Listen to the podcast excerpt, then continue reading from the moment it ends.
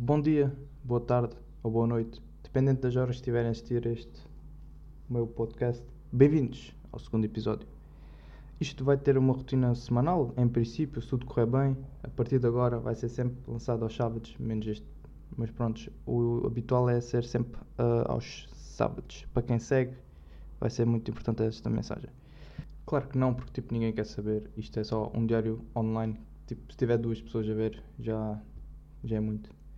Que uma delas nem sequer pode ser eu, porque senão tipo, isso nem se conta. Mas pronto. Vamos, mas é arrancar aqui para o primeiro tópicozinho. Que é a velhice. Bem, vocês sabem que estão a ficar velhos quando já comem pão à refeição. Ninguém come pão às refeições se não tiver 18 anos para cima. É, é lei. Eu nunca comi pão às refeições quando era puto, mas agora é completamente normal. Tipo, de tal modo que eu tenho um tipo diferente de pão para cada prato. Tipo, sopa baguete, porque não fica tão empapado. Outra cena que também já sinto são dores que não tinha antes, que simplesmente aparecem porque automaticamente ganho-as e agora fazem parte de mim. Que no meu caso são quase todos os ossos, que já estão numa fase em que são tipo ossos do chinês. Tem duração de um, dois dias no máximo, depois já não valem nada. Outro tópico que também queria mencionar era mensagens a raparigas, especificamente. Uh, o tempo médio para uma rapariga responder a uma mensagem é de um dia. Uma mensagem, uma simples mensagem, nem que seja um ok, um olá, qualquer coisa que seja, demora um dia. Mas isto é um estudo meu, claro, que nem sempre isto acontece. Até pode ter menos dias, pode ser menos horas, pode ser uma semana, enfim. Estamos numa era em que estamos no mais alto nível de tecnologias, em que a informação processa-se em segundos e percorre todo o mundo, e mesmo assim tu não consegues responder uma mensagem no mesmo dia, porque não viste ou esqueceste. Isto não é para se tornar pessoal, só para que os meus fãs fiquem aí todos malucos. Não, não, isto não é pessoal, isto é tudo hipotético, tá bom? Não fiquem aí todos chateados. Pá, isto não tem nada de crítica. É, é só uma. É só humor. Isto é humor. Isto, claramente que isto é só humor. Tipo, não. Primeiro não ficas um dia sem mexer no telemóvel, porque vejo os teus Insta Stories diários e a mensagem que quando recebes aparece pelo menos em 30% do teu ecrã até podes receber sem estar a mexer no telemóvel, mas tipo, só se o teu telemóvel recebe mensagens tipo spam. Eu mando e automaticamente spam. Nunca chegas a ver porque vai diretamente como por magia. Não sei se existem telemóveis que fazem isso, mas acredito que não. Acho muito difícil que isso aconteça. Tipo, se eu quisesse que visses sem responder, eu mandava-te um postal. Aí não podias dizer que não viste ou esqueceste de responder, porque tipo, não é para responder, é mesmo tipo, para tu veres que tal. Tipo, a minha tia manda-me postais como recordações e não como um meio de comunicação. Tipo, eu não vou responder ao, ao postal à minha tia. Tipo, não faz sentido porque não é isso que serve o postal, estás a ver? Uh, no século XVII, yeah, usava-se pombos, correios para transmitir mensagens para longas distâncias com dois, três dias de viagens e o tempo de espera é compreensível. Nesse cenário, imagino que ao fim desta viagem do pombo, voltava com a mensagem marcada como visto, carimbada. Porque, tipo, na altura, provavelmente era assim que funcionava as coisas. Tipo, não. Não façam isso. Tipo, desperdício de tempo. Coitado do pombo. O pombo tem fazer uma viagem de dois, três dias. Não é para voltar com o bico vazio. Claro que é uma expressão, né? Não faz muito sentido estar com o bico cheio, né? Pois. E Antes por isso o tempo. E claro que não é esse o objetivo da maioria das mensagens. Só para concluir, tem que haver uma maneira de combater este conflito. Porque ninguém, mas mesmo ninguém, pelo menos aqui os boys, leva isso na boa. Tipo, se é para testar o, nível de paciência e para serem difíceis, claro que não resulta, porque perde-se o interesse. Ah, mas eu, eu demoro a responder porque estou bem ocupada ou estou a falar com muita gente. Pá, yeah, mas tipo, não estás ocupada 24 horas, simplesmente ignoras, mas para não te sentires mal, diz isso, como tipo, se fosse muito mais aliviar do que tipo, dizeres a verdade, né? Tipo, não és o Marcelo Rebelo de Souza que fala com toda a gente que lhe aparece à frente. Não estás nesse pico de popularidade. Reflitam, assim, sobre esta temática atinge milhares de boys pelo mundo.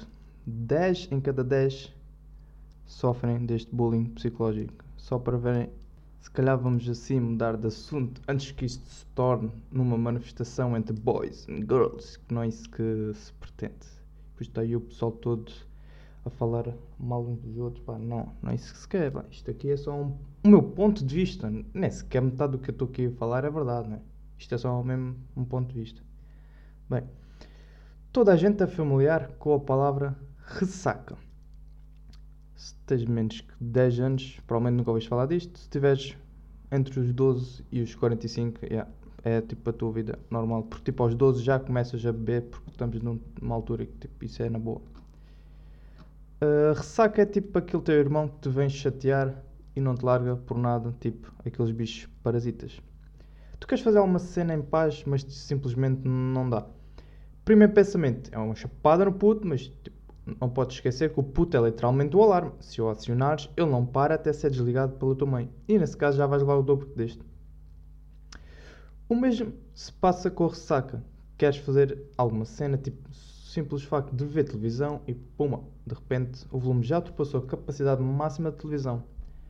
A dor de cabeça é tanta que no mínimo de som já provoca quase um AVC. Tipo, estão só a respirar, tipo, já já está tipo ganador por só por estar a respirar na televisão. Mas agora estou num dilema. Qual será a pior ressaca? A ressaca provocada pelo excesso de álcool ou ressaca do estudo? Sim, porque tipo, a ressaca do estudo, desculpem lá, mas tipo, existe. Existe mesmo. Eu, tipo, eu sei que existe. É só pesquisarem. A ressaca normal, ficamos irracionais. Tipo, eu digo normal porque é a ressaca tipo, mais comum. Ficamos, como estava a dizer, a ressaca normal ficamos irracionais antes de acontecer. Antes da ressaca, pronto. Mas a ressaca de estudo, depois. Ou seja, a ressaca do estudo é provocada pelo excesso de estudo, um esgotamento cerebral. Por outras palavras, ficas burro de tanto estudar. Que irónico, não é? De tal modo que não consegues construir frases coerentes e é como se criasses uma linguagem nova que nem tu percebes e de repente também ficas disléxico na fala. Do tipo, vou bifar ganda comida. Tipo, da frase original, vou comer ganda bife. Só para verem o quão grave é que é esta ressaca. O problema é que não é só no diálogo, mas também na realização de tarefas, desde as mais básicas, tipo o simples facto de pôr o telemóvel nos tos e a calculadora no bolso especificamente esta situação por tipo experiência própria. Só para ver o nível de estupidez que é possível atingir. Yeah, quando estás alcoolizado, também fazes cenas boas sem sentido, né? ilógicas e que por vezes tornas-te uma pessoa completamente diferente. Mas tipo, lá no fundo, eu estou subconsciente que te leva a fazer essas cenas. Pensem lá bem. Vocês lá no fundo até se calhar queriam fazer aquelas cenas já boa da tempo. São tipo merdas que vocês tipo, tinham lá de recordações tipo, com 15, 16 anos que queriam fazer tipo, e agora tipo, o vosso subconsciente relembrou para vocês realizarem essas cenas.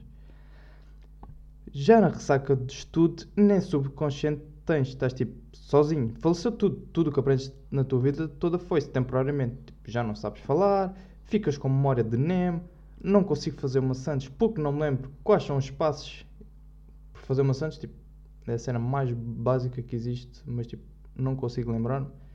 Porque tornei-me num animal irracional. Que não provém da amnésia, porque é necessário ter cérebro e nesse caso eu não tenho cérebro nessa situação. Depois da ressaca, em ambos os casos, tudo volta ao normal. Qual das piores. Epá, as duas são igualmente fortes, claro que né? A ressaca causa pelo excesso dá dores de cabeça e a outra não dá, mas ainda acho que consegue ser mais soft na minha experiência de vida, claro. E assim terminamos aqui mais um episódio de A Brincar se vai longe. Assim para o próximo sábado teremos o terceiro episódio. Obrigado por assistirem. Até à próxima.